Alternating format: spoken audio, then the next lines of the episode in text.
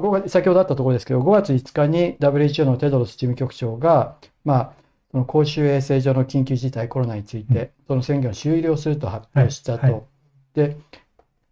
児玉さんご自身はこれ自体はどういうふうにまず受け止めていらっしゃいますか？それはもう先ほどの当然だと思いますな。るほど。要するに緊急事態というのは一律な、こう、なんていうんですかね、行動制限ね。行動制限とかなんかをやるんですけれども、うん行動制限っていうのは、やっぱり非常に大きな被害を特に若い世代中心に与えていきます。そうしますと、その世代の失うものもものすごく大きい。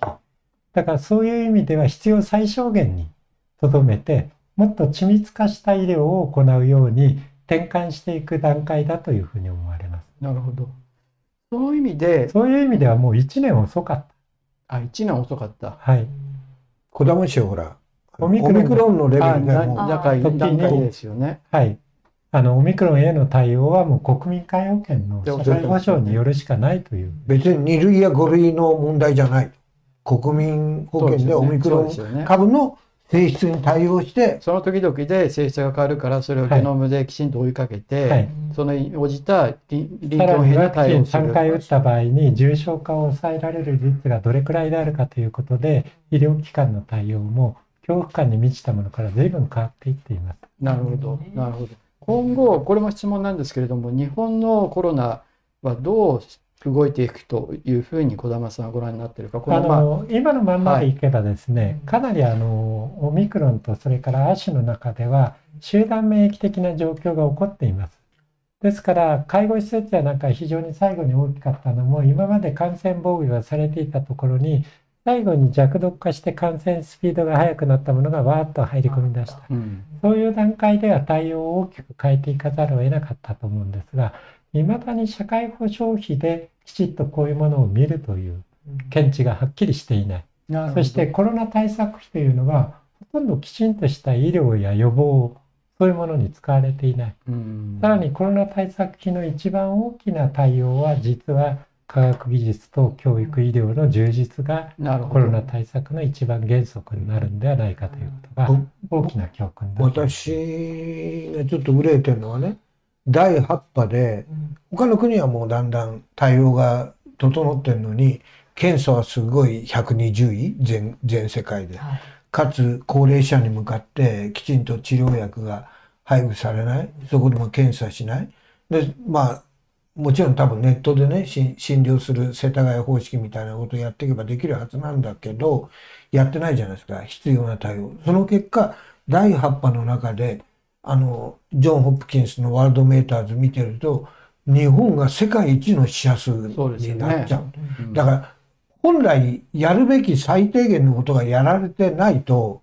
このいかにこの弱毒、あの、集団免疫ができても、その基礎疾患持ってる人たちが大量にいるような施設が集まったところにクラスターが起きちゃえば死者はまたやっぱり一定数で出てしまう。そ、そこをとにかくまずは最低限防ぐべきだっていうのが児玉さんの意見だったと思うんですよね。うんで、その、もうちょっと深い話が、まあ、検査の問題とか、ねあるいは薬の問題とか、そういうののきちんとした開発体制が、このコロナの中で取れなかったっていうのはなぜなのかっていう、まあ、そういうところまで反省してないなっていうことが今問題になってるんだとす思います。ごくもう一つ大きな問題としては、どんどん医療対応やなんか個別化していくような時代にま移っていくと思うんですが、それが情報空間がきちんとした民主的なルールがあるかどうかで、ディストピアになってしまうという、うんそういう、こう、中国とかロシアの国民追跡みたいな情報管理の仕方がありますよね。そういうものに移りやすいような危険が非常にあるということが、やっぱり情報民主主義みたいなものをどうやってやっていくかということが、これからのコロナ対応では非常に大きな問題になるんじゃないかなそれはコロナ対応することで、それを機化機化として何かより情報を吸い上げるような方向に聞かれないそういう意味ですか？いろんな意味でのですね、はい。例えばあの健康情報というのをどういうふうに集約していくか誰が管理するか誰が閲覧していいのかそういう問題がきちんとした議論がやっぱりされないといけない。マイナマイマイナンバーを保険突然保所。険証にするとかいう話が出てきたりして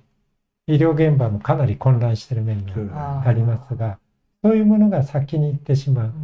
だからマイナンバーは基本的には税金の番号ではなかったのかという気がしますが、その話がいつの間にか違うことにはいなっていってし医療の現場では相当混乱を招いてますよね、保険証とマイナンバー。まう。やっぱり一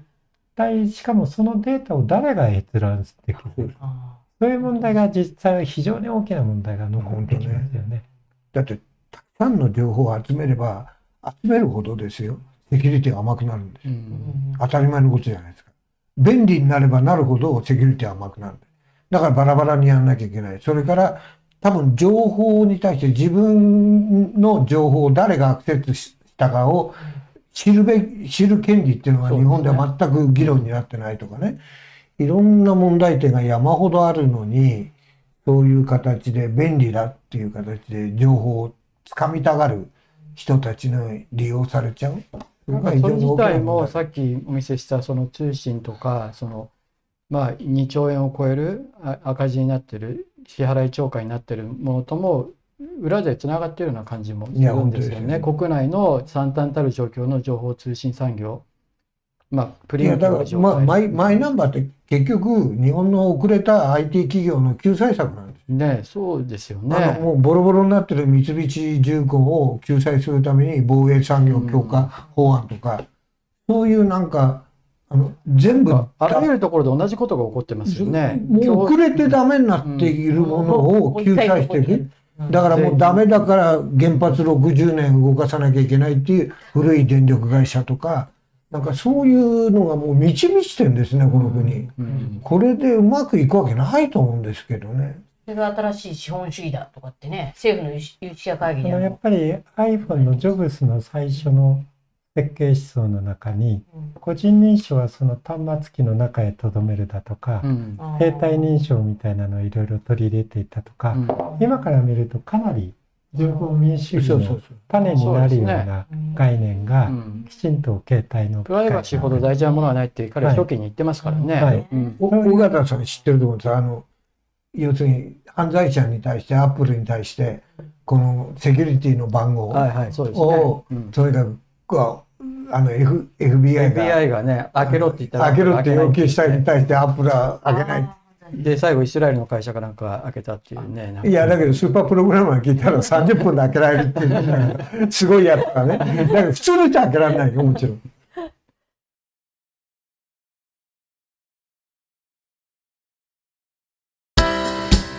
アークタイムズポッドキャストお聞きいただきありがとうございます。他にも様々なエピソードがありますのでぜひお聞きください。動画は YouTube 上のアークタイムズチャンネルでご覧になれます。こちらもぜひご活用ください。